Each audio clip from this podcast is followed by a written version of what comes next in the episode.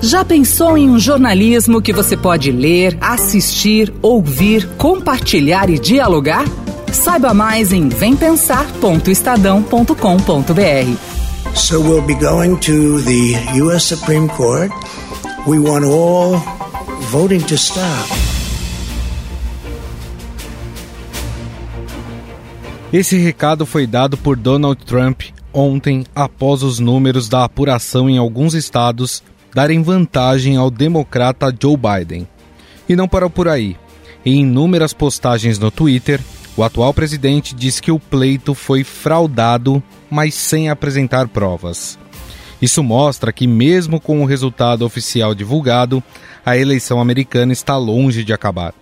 Donald Trump reafirmou que tentará inviabilizar votos computados após o dia da eleição na Suprema Corte do país. Nossa meta agora é garantir a integridade pelo bem dessa nação. Já Joe Biden se mostrou sereno com a abertura das urnas e derrotas que não eram previstas, como a Flórida. Sabíamos que, por causa do voto pelo correio, que poderia demorar um pouco. Temos que ser pacientes até que a contagem dos votos termine. Até que cada voto seja contado.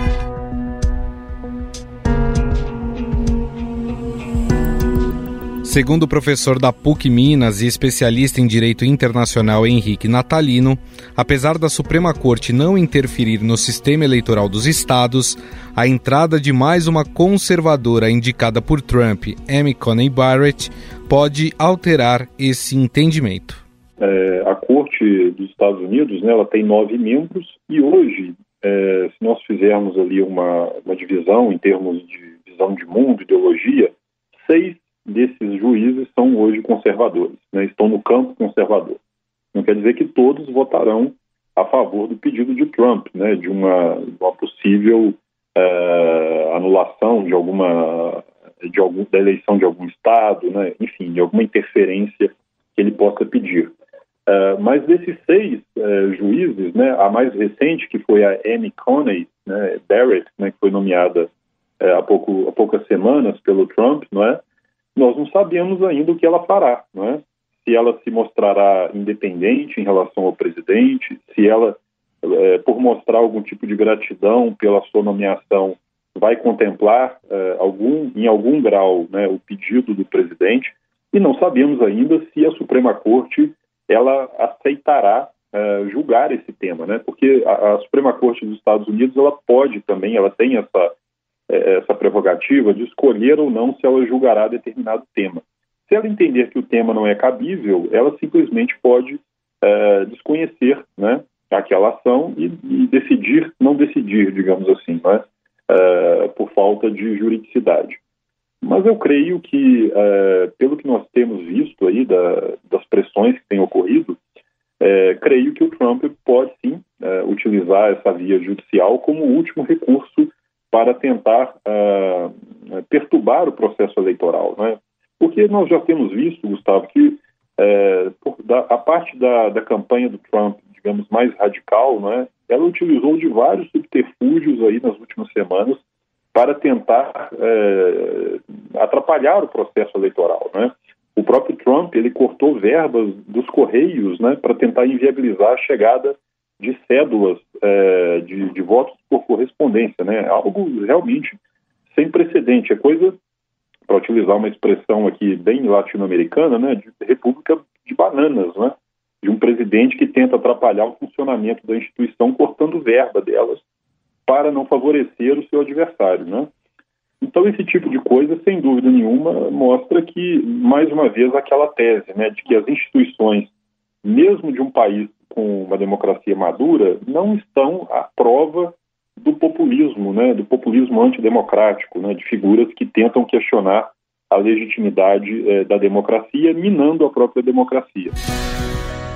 Essa confusão ocorre pois os votos que foram dados via correio são os últimos a serem computados. Com isso, em alguns estados em que Trump estava à frente, como Michigan, viraram a favor do democrata. 64% dos votos, vai ser quase impossível que nos alcance. Aliás, Trump já avisou que pedirá recontagem de votos em alguns estados, entre eles Wisconsin, que ajudou a eleger o republicano em 2016, mas que agora votou com os democratas. De acordo com o especialista em direito internacional Henrique Natalino, a legislação permite esse movimento, quando a diferença de votos é menor do que 1%. A Constituição dos Estados Unidos ela não, é, não trata especificamente de recontagem de votos. Né? O que nós temos ali é bastante claro, né, são as regras sobre o sistema eleitoral, o sistema proporcional, como é que ele funciona nos Estados Unidos, né? Que é um sistema que todos já conhecem, né? já estão familiarizados com ele, e é um sistema indireto de votação. Né? O presidente, primeiro, ele é, tomou uma atitude inédita, que é, é alegar a, que a, o sistema eleitoral ele pode estar sujeito a fraudes, né? que é algo que nunca houve nos, nos Estados Unidos, sabe, Gustavo? Sim. Até hoje, né? Um presidente do país, né? Uma pessoa ocupando um cargo institucional, declarar que o sistema ele é falho e ele está sujeito aí a, fraude. Isso aí já é de uma gravidade, é algo inusitado, né, que já seria escandaloso em qualquer democracia do mundo. É, o pedido de recontagem ele é possível sim quando há uma margem muito pequena, não é? é cada estado é, norte-americano, decorrente da sua é, sistema federativo dos Estados Unidos, ele regula o sistema eleitoral, é? Então nós não temos lá uma justiça eleitoral como no Brasil. Né? Temos um TSE é, centralizado, integrado, com regras para o país todo, padronizadas, não é? que muitas vezes é, é, muito criticado no Brasil, mas isso nos coloca à frente dos Estados Unidos em termos de rapidez, de confiança, de lisura, não é, de padronização do sistema eleitoral. Lá não, cada estado faz de forma absolutamente descentralizada o que quer, não é? É, alguns estados são tradicionais, não abrem mão daquele sistema antigo né, de contagem manual. Isso, então, leva a diferentes velocidades de contagem, de aferição, de uh, uh, contabilização dos resultados. Né?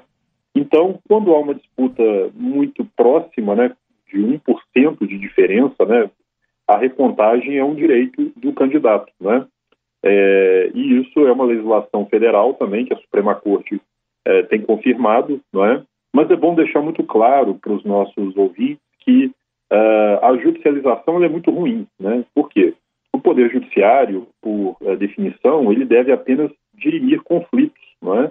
Ele não deve se interferir no, no processo político eleitoral. Quando isso acontece, sempre há o questionamento da parte das, uh, das partes perdedoras da legitimidade da decisão, não é?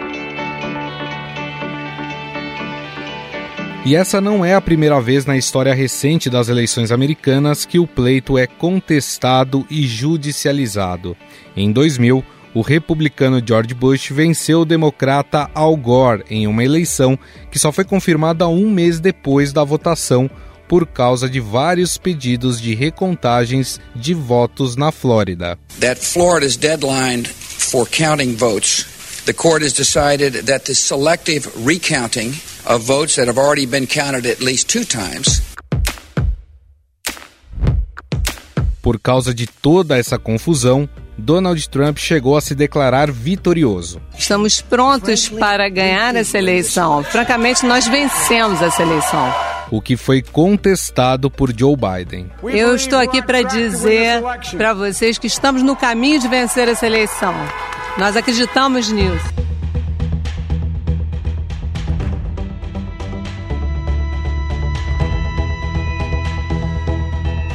Independente do resultado, a eleição mostra também que a polarização aumentou nos Estados Unidos, desde as eleições de 2016, quando o republicano venceu Hillary Clinton. Os centros mais urbanizados e com nível de escolaridade maior foram para Joe Biden, enquanto o interior dos estados, com uma população mais rural e menos escolarizada, seguiu com Donald Trump. O professor da Universidade de Denver, Rafael Iores, diz que essa polarização foi aumentando principalmente pela força do trumpismo. Tá que nem uma final de Copa do Mundo nos pênaltis, né? É, tá disputado aqui a, voto a voto, né? Tá muito interessante. É uma, é uma eleição, por um lado, que vai ser. É, eu acho assim, ela demonstra algumas coisas ambíguas, né? Por um lado, não houve a, a onda azul, né? É, se o Biden vier a ganhar, não, certamente vai ser uma vitória muito apertada, e, mas ainda assim pode ganhar, né? Então, embora não tenha tido a onda azul, houve azul suficiente que talvez dê a vitória para ele. Olha, eu acho que, que certamente a sociedade americana ela tem estado muito polarizada já há um bom tempo. Né? Isso é uma coisa que, na verdade, vem há mais de 50 anos, mas que uh, tem se aprofundado muito, certamente, nos últimos 20, nos últimos 10 anos, desde a administração do Obama. Né? A eleição do, do Trump refletiu muito esse processo já de uma polarização muito forte. E é, é, a gente tem que olhar direito os números. Eu não sei se se aprofundou, mas certamente se manteve. Né? Uma coisa que a, que a eleição mostra, mostra é que uh, o trumpismo continua muito vivo, muito forte. Mesmo que o Trump não ganha, não venha a ganhar, ele, ele continua muito forte e tem um apoio muito grande da sociedade americana, né? que certamente está muito polarizada. Essa característica que você falou é muito interessante quando você olha mapas, por exemplo, como dos estados de Ohio, Pensilvânia, onde você tem assim duas dois grandes centros urbanos, né? você tem assim dois condados vermelhos e 30 outros condados, né? Aliás, dois condados azuis nas grandes cidades e 30 outros condados, né? O número que for o condado de cada estado, aquele mar vermelho, né? Que é a cor dos republicanos. Então é, é isso, quer dizer, é um estado que é muito fragmentado do ponto de vista, inclusive, geográfico.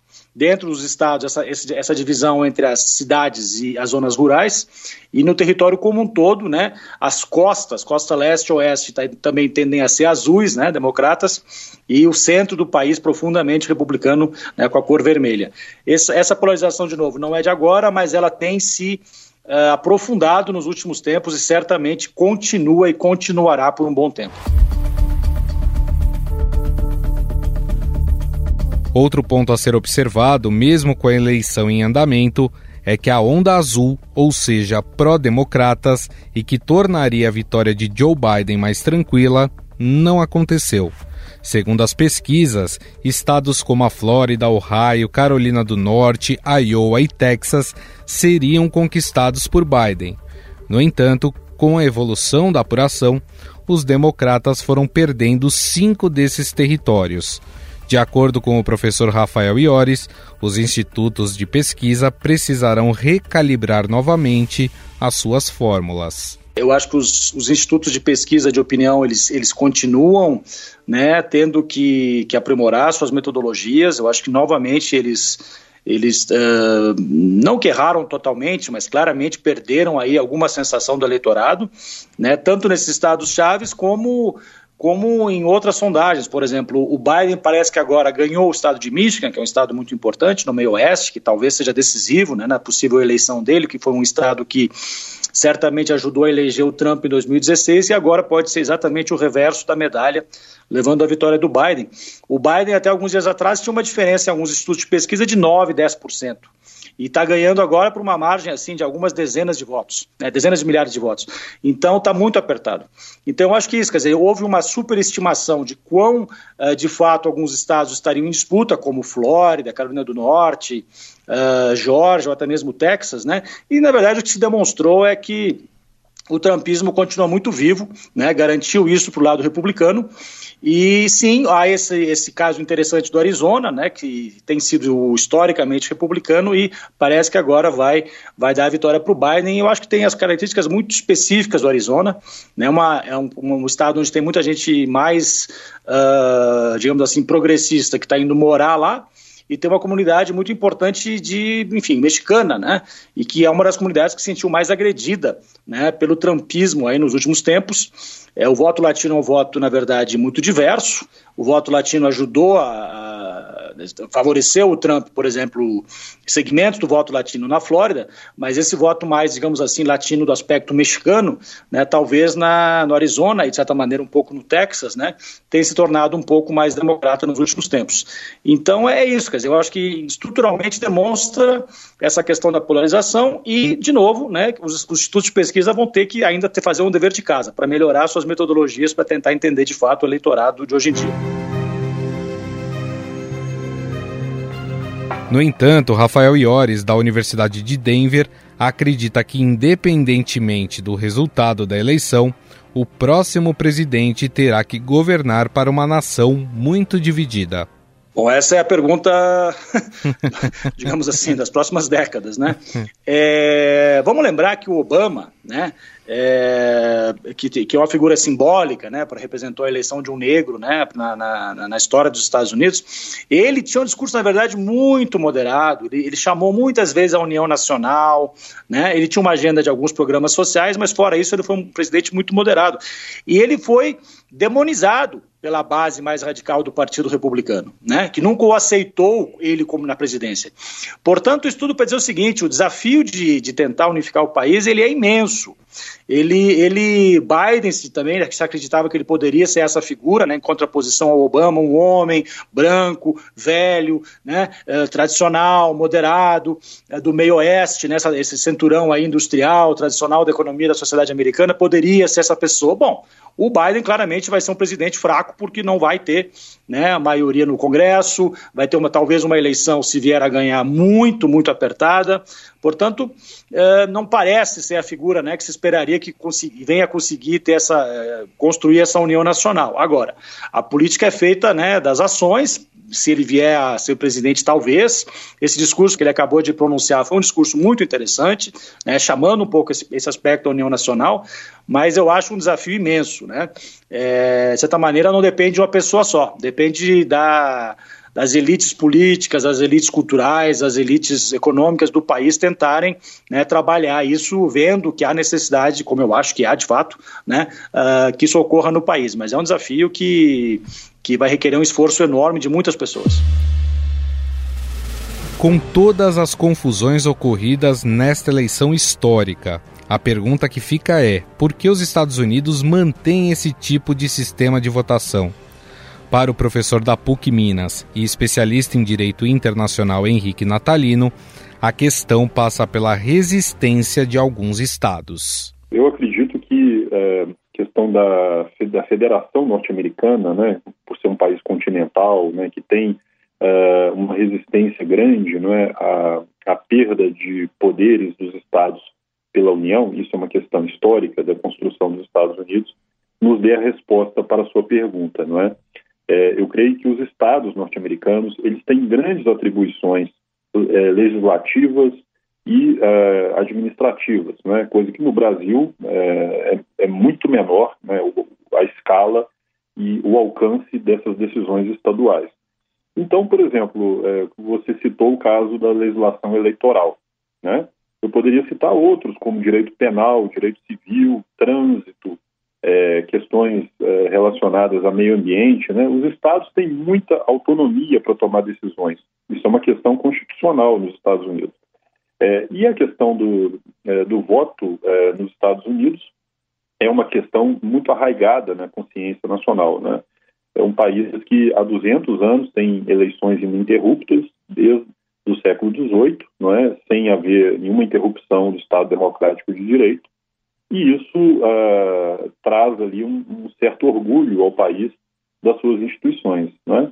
O problema é que o colégio eleitoral ele foi desenhado para um país rural no século XVIII, é, que não tinha a complexidade industrial, urbana, não é, as dimensões de um país de hoje, ainda mais com a tecnologia, com a interconexão que nós temos hoje.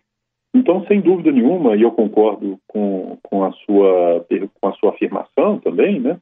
É, o sistema eleitoral norte-americano hoje ele não corresponde mais ao, ao país complexo, né? um país plural, um país é, com dimensões é, de 300 milhões de habitantes, né?